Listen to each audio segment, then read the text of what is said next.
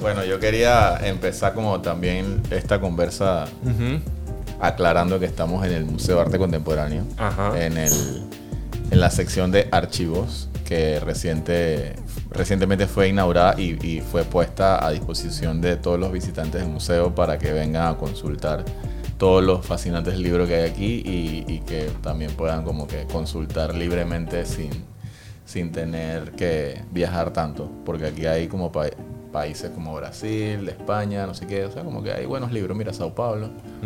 Y bueno, como también teníamos que hablar de arte y buscamos en nuestra rosca, nuestro círculo pues. cercano, oye.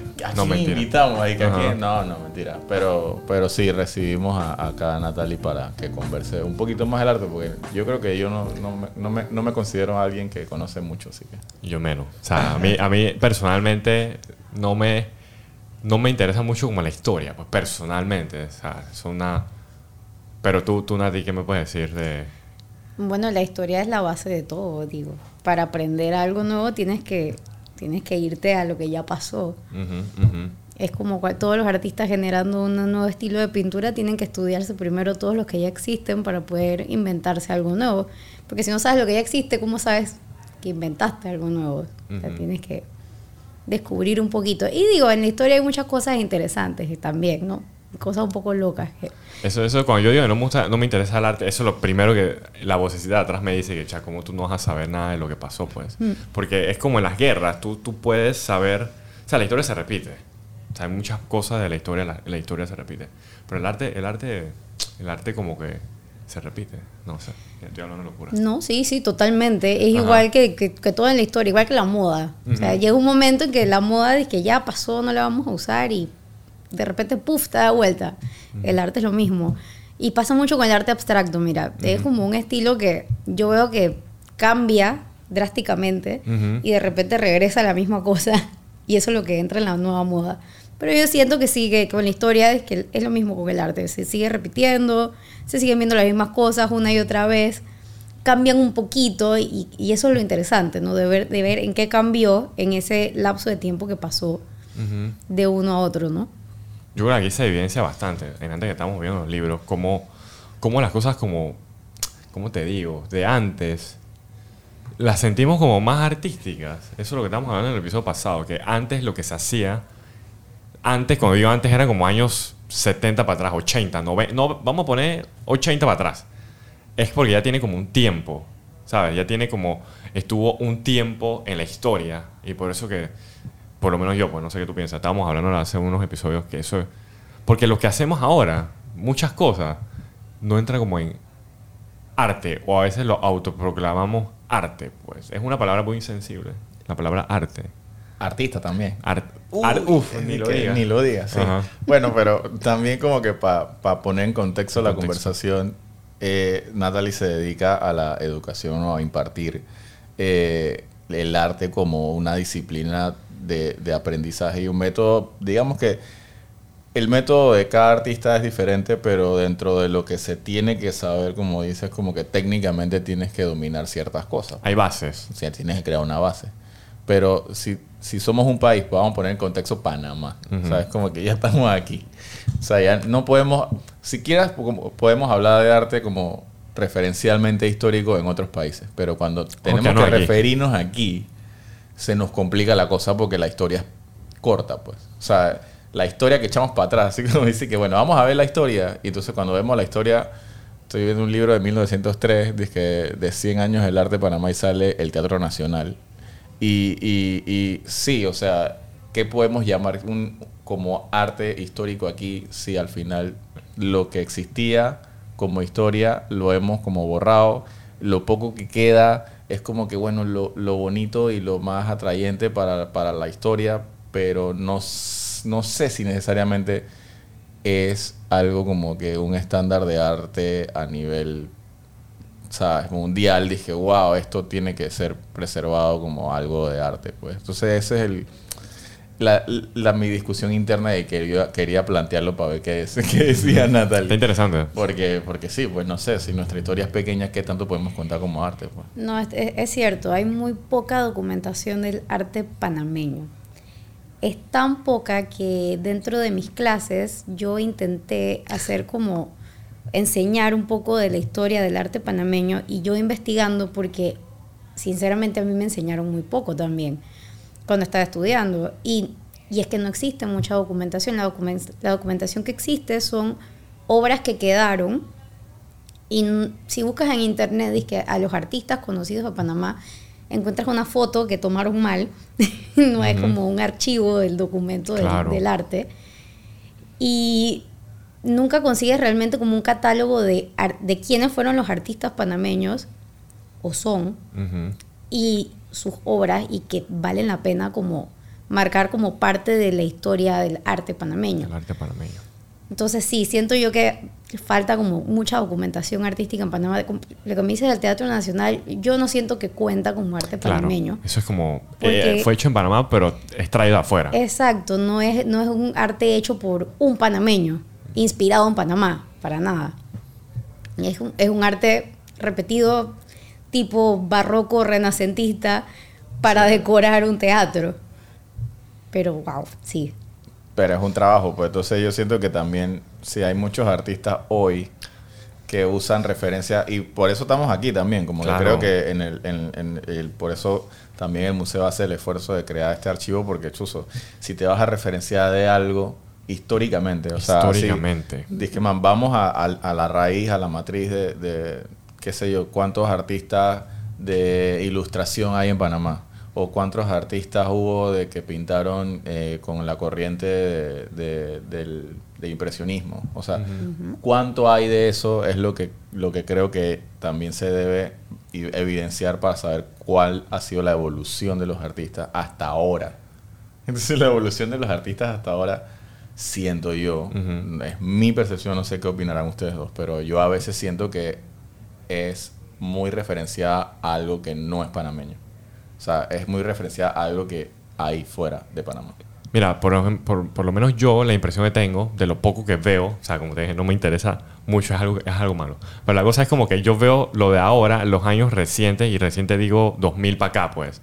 Veo una ola de lo que yo veo como arte, arte, pero ya vamos, eh, como ¿cómo, ¿cómo, lo llamo? Artes plásticos, como toda esa rama de ya es como que...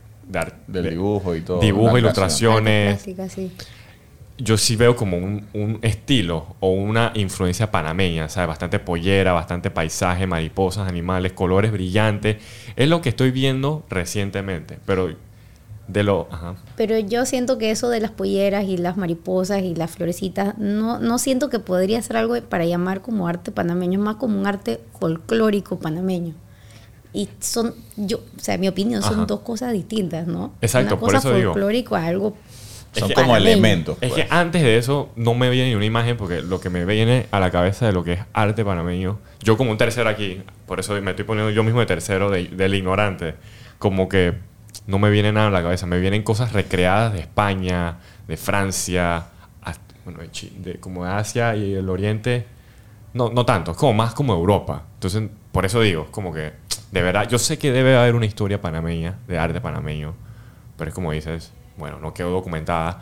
Y entonces es como yo, de nuevo, partiendo de, lo que no, de, que no sé, pues, hay mucho contexto socioeconómico. O sea, para documentar a un panameño a los, en los 60, 40, ¿quién puede hacer eso?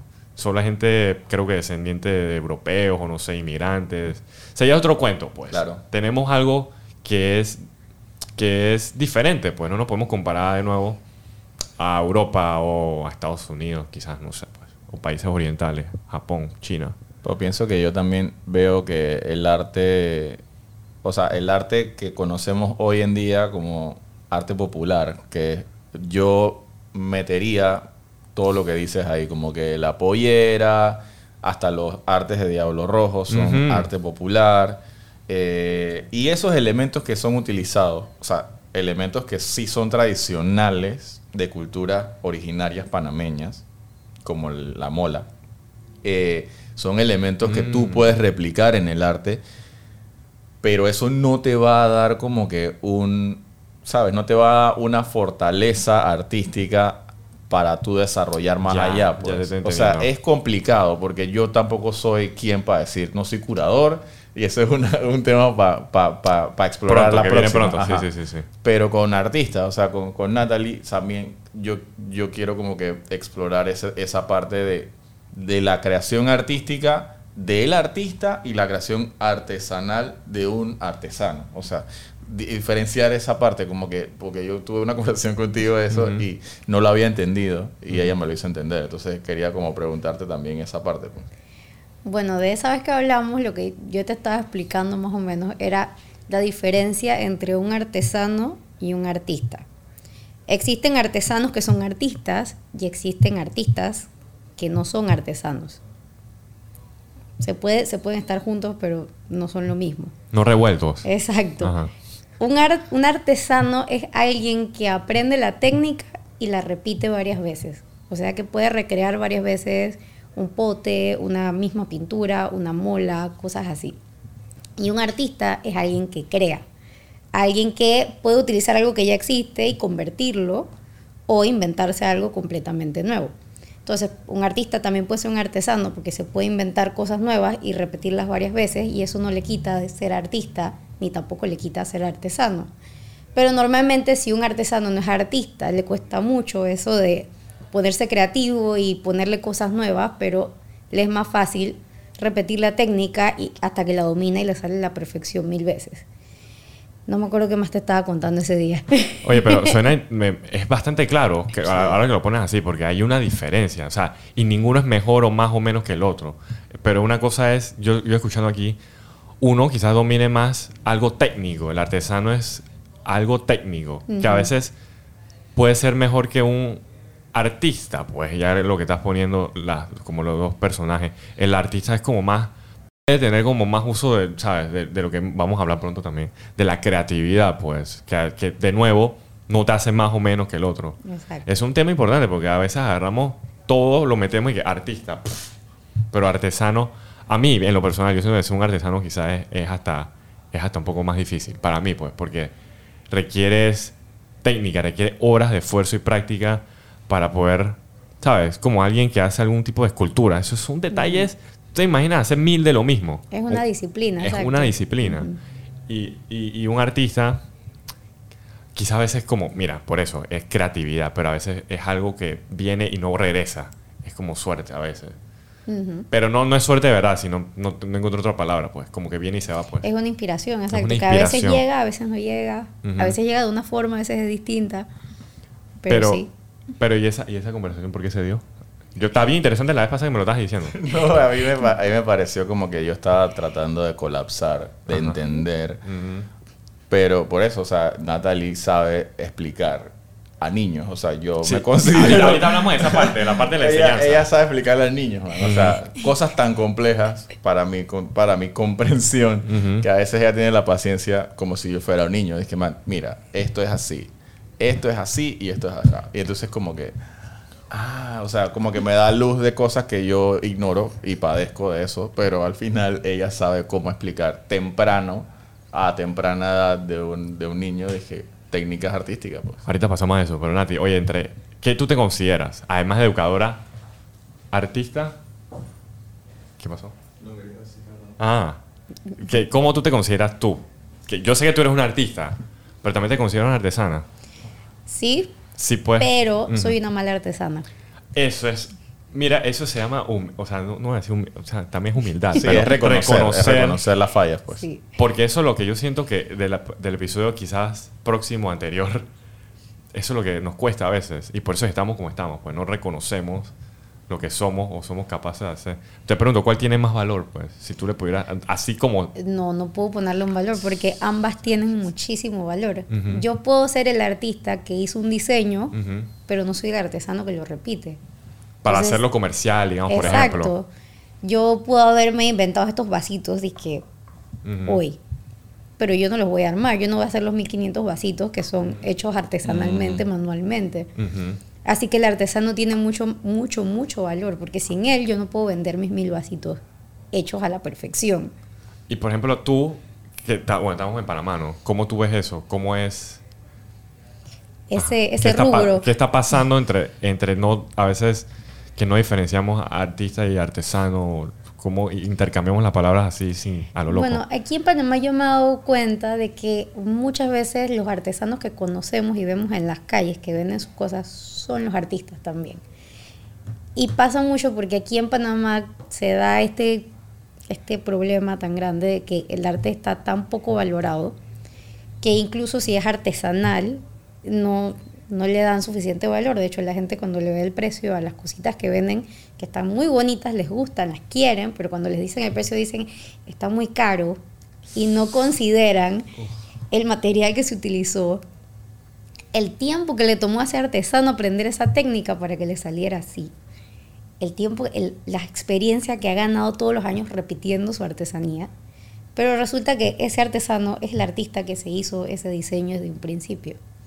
¿Por qué? Porque aquí los pocos artistas que hay, bueno, no los pocos, porque no es que son pocos, sino los pocos artistas reconocidos que hay en Panamá, eh, a veces el ego pienso yo que es un poco grande y no les gusta como compartir sus diseños o compartir su creatividad con otros artistas que están en un escalón más bajo quizás o que están aprendiendo. Que siento yo que eso es, por eso hago lo que hago, ¿no? A mí me gustaría inspirar a los más pequeños o los que están aprendiendo, ni siquiera tienen que ser pequeños, ¿no? Ujú. Pueden tener hasta mi misma edad, pero están aprendiendo algo.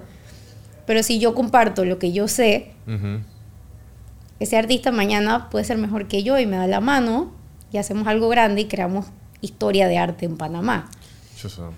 Ey, ey, es Suena bueno. bonito y todo. Suena Sí, es como el episodio pasado. como, o sea, debería ser así el es un mundo lindo ideal. sueño. Sí, no, y por eso cuando, cuando Natalie empezó como que también a, a compartirme más todavía información sobre lo que ella domina, yo me atreví a, a intentarlo, pues, como que Ah, siendo adulto, pues, o sea, siendo adulto, por eso me, me parece como que buena la aclaración de que no solamente un niño puede o debe aprender arte temprano, sino como el adulto, pues como que, hey, tuve toda mi vida la curiosidad de pintar, dibujar o hacer algo, pero nunca lo vi como una posibilidad por la por la manía de verlo como que el arte de chuzo no da plata. Y normal, o sea, yo sé que vivimos en un país muy complicado para que el arte sea rentable y eso podemos contar con las manos cuántas galerías hay abiertas hoy en día y podemos ver cuánta, cuánto cuesta hacer una exposición en un museo como este. Entonces es complicadísimo hacer la matemática,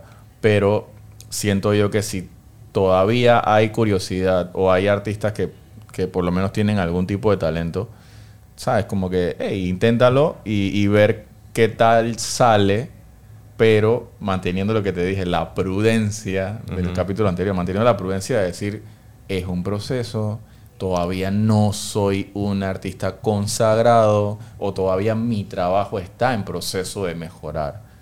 Y eso, eso cuesta porque a veces si te salió bien un tiro, Uf, ese es de que, man, voy a repetir mil veces la misma pollera, el mismo dibujo con la misma mola, el mismo tembleque y la misma huevazón, sorry, pero al final es como que no es, no es tan...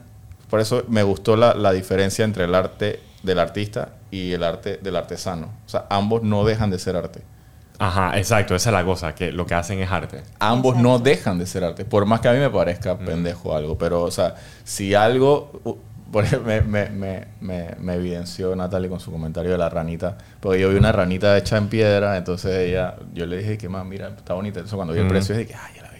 Ujú. Entonces es como que, bueno, está bien, La lo hizo no un me artesano. acordaba de la ranita, te tiraste tú al agua Bueno, yo me tiré al agua. Pero bueno, mira, sí, que no. no, no te culpo, no te culpo porque eh, somos resultado de un problema que Exacto. nada que ver con nosotros, pero nos toca vivirla, pues. Oye, eso es lo que me puse a pensar de que... Yo se me olvidó lo que iba a decir. Pero es que a, a un comentario súper anterior, pues, que puede ser que, de que la historia, o sea, sí hay, a- aquí partiendo de la ignorancia, no, que el arte panameño, es- eh, por eso no nos podemos comparar a otros países y a otras culturas, el arte panameño está, en- no es empezando, pero puede que sí. De verdad, o sea, nada, nada de malo, o sea, somos Es un ciclo. Es un ciclo. Es un ciclo. que está como que, que empezando. No, igual, Panameño como tal, digo. exacto, no hay que olvidar que igual seguimos siendo un país joven. Sí, por eso. Somos un país joven, todavía estamos creciendo, descubriendo cosas. Oye, y eso, lo que íbamos a hablar de, con Nati, de cómo... Ah, otra cosita antes de pasar eso, es como que Y el propósito y el fin del arte es eso, es como una exploración. No tienes que, tú no tienes que ir pensando que, ay, si voy a dibujar, bueno, voy a tener que vivir la película de ese artista, de ser reconocido algún día. No, tú puedes dibujar porque te gusta, pues. Ya, Así como exacto, haces fútbol, haces lo que sea, tú no, nada más porque juegas fútbol, tú no tienes que ser selección algún día, pues. Yo creo que nadie aparte, bueno, creo en Panamá sí, porque en Panamá de verdad el ego, no sé por qué, de- no, el panameño es como grande, pues. Porque el país Bueno. es pequeño. O sea, imagínate. tiene o sea, que ver, tiene que ver. El Sí. país Sí, sí. pequeño y el ego es grande, man. El país pequeño y el ego es grande. O sea, es, es complicado porque si todos, si todos rápidamente te reconocen ¿Qué, qué- qué- que está, o sea, nosotros, nosotros, nosotros le llegamos, qué sé yo, a una 30. cantidad de X de personas 30 de por capítulo, millones. a Ajá. 30.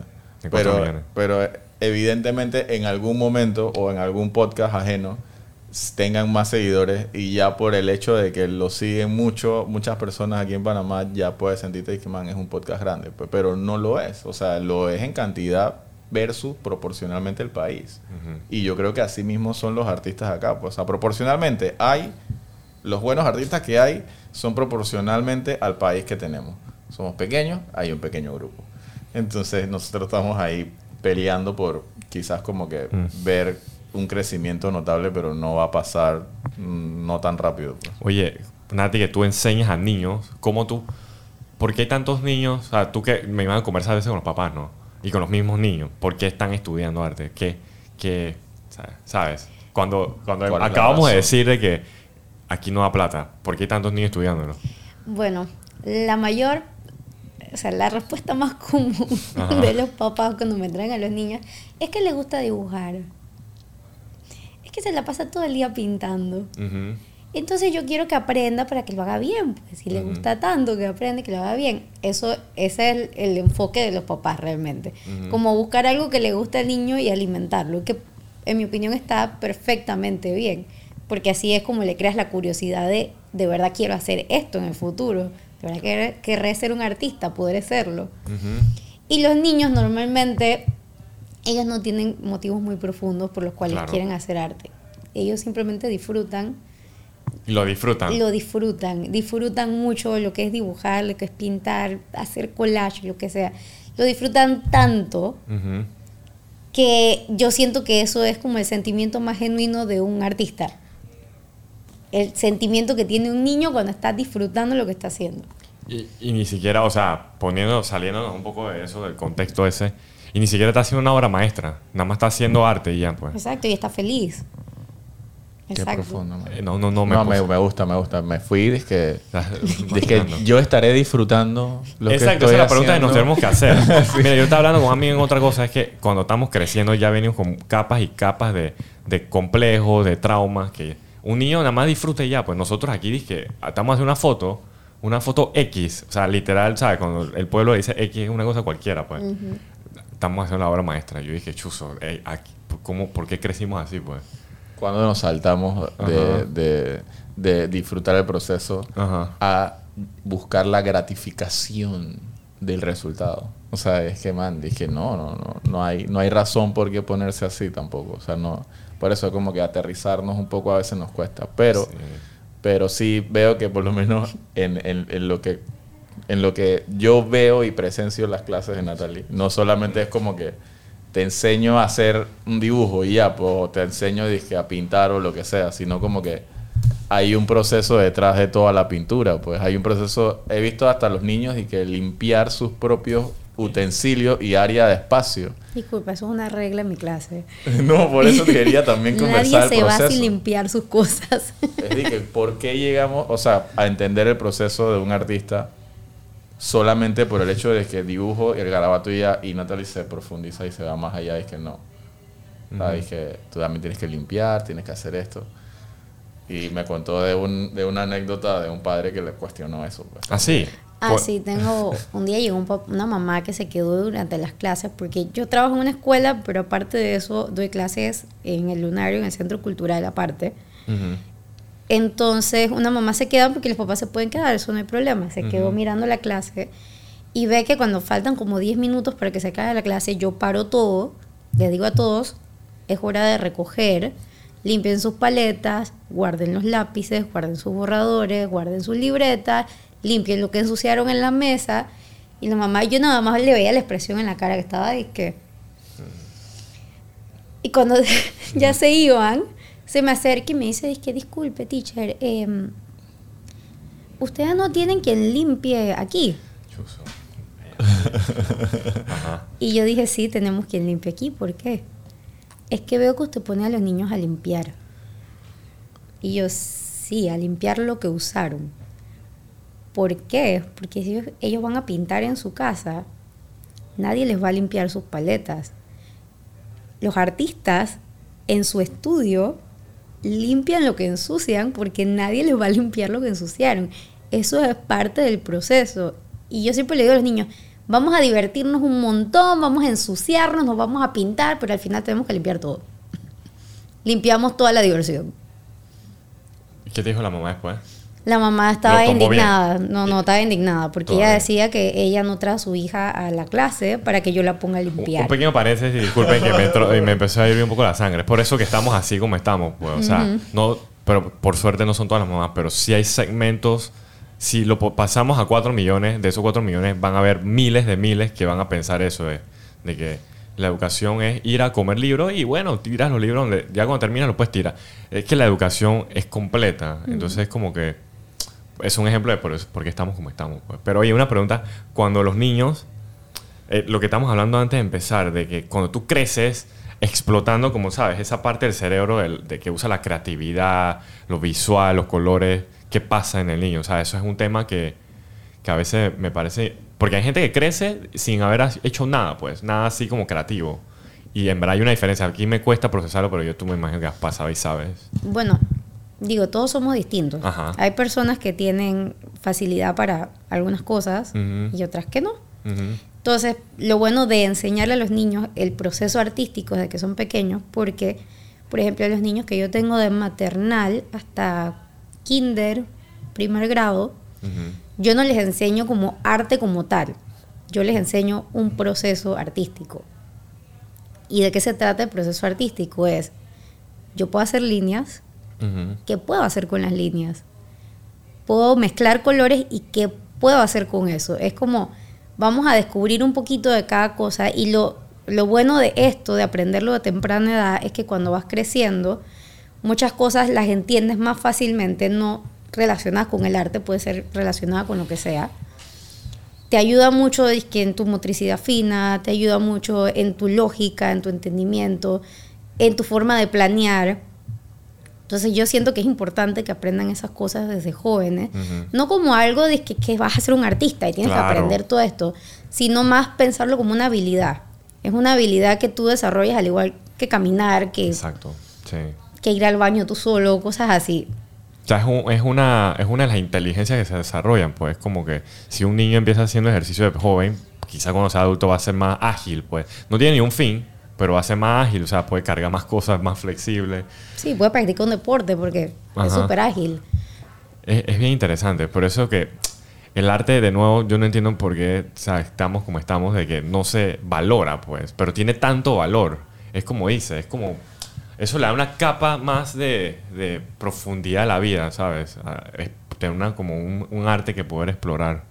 Y eso, sí. Y, y compartir, pues también, porque al final hoy, hoy en día todos los procesos artísticos se comparten. O sea, lo mínimo, yo comparto mis garabatos, yo hago lo, lo mínimo para compartirlo, pero al final dije, "Cha, está bonito, voy a compartirlo normal, así como un proceso. Pero, pero hoy en día estamos como que tan, tan como que concentrados en buscar el resultado y compartirlo, que quizás lo que, lo que Natalie está haciendo como aprender, aprender a ver los procesos es lo mismo que estábamos discutiendo anteriormente con, con- con lo que conversábamos de, de que la gente comparte sus procesos de una manera como si fuera un espectáculo, como si estuviera vendiendo algo eh, de, los, de los behind the scenes y todo lo Ujú. demás. Pero cuando yo veo también los procesos artísticos de Natalie, que ella de alguna manera también lo ha compartido más cuando estábamos en pandemia, que no teníamos muchas cosas que hacer. Eh, Sabes, tú ves el proceso de los layers, del dibujo, de la pintura, de todo el proceso de la mezcla de colores, pa, pa, pa, la iluminación, todo, esa, todo ese tiempo que dedicó el artista en hacerlo. Y tú dices, Chuzo, en verdad eso es un proceso, pues. Y mira, puede que al- así viéndolo no sea llamativo. O sea, no, porque tú, tú cuando estás, eso se ve como tranquilo, pues. No es dije.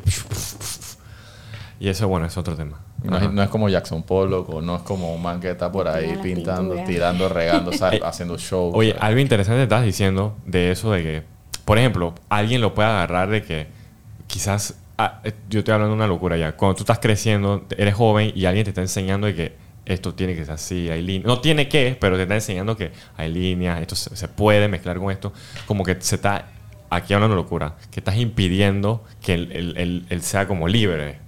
¿Sabes? Pero eso... Uf, pero, pero sí, no, no. eso es- Pero espérate, yo lo he pensado eh, en el sentido de que, no sé cómo tú lo veas, es que hay que saber las reglas para poder romperlas. Ese, a, a eso llevamos, pues. Eso es cierto, eso es cierto, hay que saber Ah. las reglas para saber romperlas, pero también depende de la forma en cómo lo enseñas, ¿no? Porque hay, yo he visto maestras en acción, esto es así y así y se acabó. y están los niños que le tiene terror, de que no le Claro. puedo llevar la contraria a la maestra. Pero hay otras maestras que, por ejemplo, les dicen, esto es así, pero puede ser de otra forma, pero no les dice cómo son esas otras formas. Eso es lo que crea como la chispita y la curiosidad de que, ok, ¿qué es esa otra forma? ¿Cómo lo hago? ¿Cómo lo modifico y lo cambio? Entonces sí, Es como para, para que algún día, de verdad, porque ya tiene esa base, ya puede como, ¿sabes? Es como dices, crece con esa inteligencia y algún día ya va a sacar como algo creativo, nuevo, lo que sea. Y Pues. eso, eso me, me acuerda de una conversación que tuvimos que no sé si, no sé si plantearlo ahorita, pero está No, bien, porque me, me- me gusta la conversación. Pero Sí. igual el, el tema de la inteligencia dentro de la creatividad. O sea, como que hay- Eso es inteligencia, lo que está diciendo Nati. ajá. Se le está enseñando inteligencia a los pelados. pero hoy en día tratamos, o sea, tratamos todo por igual. No, estoy- no voy a decir como que confundimos nada, porque al final hasta yo puedo confundir algo. Pero tratamos todo como algo creativo. O sea, como que todo lo que hacemos es de que, hey, es, esto es creativo, esto es creativo. Entonces, te estoy viendo, te estoy viendo que te estás mal. estamos en la era de lo creativo, Claro. que tú puedes decir. Es que eso es trending, ser Ajá, creativo, pues. pero- exacto, pero no todo lo que haces lleva inteligencia dentro de la creatividad. Entonces, por eso es como que también Sí, de eso Volvemos al también punto de discutimos prepararse. la otra vez Ah, también. sí, ¿qué más? Agrega un poco de esa, de esa conversación. ¿sabes? También estaba discutiendo porque yo- José me pregunta que si para ser creativo hay que ser inteligente Ujú, o para ser inteligente hay que ser creativo. ujú. Esta pregunta filosófica, ¿no? Sí, es- Ajá, eh, Entonces, ajá. No, no, es que hay que pensarlo porque si no vamos a seguir viviendo eh, confundidos. y la forma en que yo lo veo, porque tampoco es que tengo una idea muy Claro. clara al respecto, ni, ni muy sentada al respecto, pero yo lo veo como que para ser creativo, siento yo, en mi opinión, que debes tener algún grado de inteligencia. Mm, Porque la creatividad no se trata de voy a hacer una mancha azul y ya, soy creativo. mm. O sea, tú tienes un propósito No, pero lo que es estás así, pero haciendo. bueno. Sí, hay- por eso, quizás para ser creativo no debes ser tan inteligente o también está el confundir qué es ser creativo Claro. y qué es ser como espontáneo haciendo cosas a lo loco, ¿no? Que es lo que estamos hablando que- y vamos a hablar en un futuro. Es como muchas cosas, al igual que el arte, están como acondicionadas o están ya como ligadas a cosas que por costumbre ya están así, pues. Es como arte de pobreza, eh, eh, artista debe ser un, un desordenado, no sé qué, creativo. O sea, hay arte que es pura inteligencia. Hay arte que no tiene nada de creatividad, es pura matemática, imagínate. Entonces, Exacto. ¿en dónde queda ese tipo de cosas, pues? Sí, el, el arte digital, la propuesta de, de ahora de, de conceptualizar los elementos y, a- y hasta mostrar procesos científicos dentro del arte, te pone en una posición muy como que, wow, o sea, todo lo que puede ser técnico, científico, matemático, se puede convertir en arte así. es que, puf, Pero ahí está el detalle. Para saber cómo convertir eso en arte tienes que tener creatividad. Ujú. Sí, ya tienes mucho la que sea muy técnico, exacto. exacto. Es una, es una, o sea, es una mezcla que no, de nuevo no hay una fórmula como perfecta, Exacto. pues. Oye, Chuso, está bueno, en verdad buena conversa. Pero, ¿cómo te digo? Tú, un resumen de todo lo que, una conclusión tuya de, de todo esto, de, de lo que hemos hablado, del, del arte. Mira, hemos hablado tantas cosas que en verdad tapa un episodio en un futuro próximo, de, ¿sabes? Hablamos de cómo arte y artesanía, de la educación del arte, de historia del arte. Wow. Yo sé que es un tema grande y Sí. gigantesco. Sí, Ajá. bien, bien grande. Ah, bueno, en resumen. o una conclusión tuya que de lo que hemos hablado hoy. No sé si José. Bueno, en conclusión, yo siento que todos los niños deben aprender el proceso artístico. No importa si quieren ser matemáticos, ingenieros, biólogos, porque eso es parte, o sea, es parte de tu desarrollo lógico mental. Es algo importante. ujú, Que más en aprender historia ujú. No, no, sí, sí, sí. es necesario, no es que necesitas meterle muy a fondo, pero yo siento que es necesario para que puedas entender el mundo, entender los procesos, entender el arte en general. Porque si hablamos del arte renacentista, ¿cuál era el punto del arte renacentista? Pintaban disque a los reyes, a las reinas, la, la crecida del, del mundo cristiano. Ese era el punto. Y todo eso está registrado en la historia y para tú entender qué es lo que estás haciendo ahora, porque ahorita aparentemente no hay nada que documentar muy importante y por eso la gente se va más en la rama abstracta y, y expresiva. Pero sí hay muchas cosas que documentar importantes ahorita. Digo, todo lo que pasó el COVID, ¿cómo pintas eso? ¿Cómo lo representas en arte? Hay fotografías, la fotografía es un arte también, pero nadie lo está pintando. No hay nadie desarrollando una técnica nueva para decir, yo viví el COVID. Cuarentena, soledad, Exacto. tiempo, enfermedad, muerte. O sea, es- es- eso creo que es otro tema también, chuleta. eso es otro tema. No, pero digo, lo que quiero decir es que vamos a lo fácil. O sea, yo, por eso, cuando dijiste que hoy hay mucha fotografía, por lo menos del COVID, es porque yo vi en estos dos años mil, bastantes competencias de fotografía sobre el tema. Yo dije, chapriti. Pero ahora que me lo pones así, sería cool tener, cuando lo veamos en el año 2500, dije, wow, salió un tipo de arte. Exacto, sí, porque no se trata tanto como de mostrar lo que pasó, sino de, por ejemplo, mira a Frida, que es el, el más común. Toda la historia de Frida no es que, wow, la pintura de Frida. No, toda la historia de Frida es, Frida aprendió a pintar porque estaba enyesada en una cama. Estaba ahí enyesada en una cama, no tenía más nada que hacer y dijo, voy a pintar.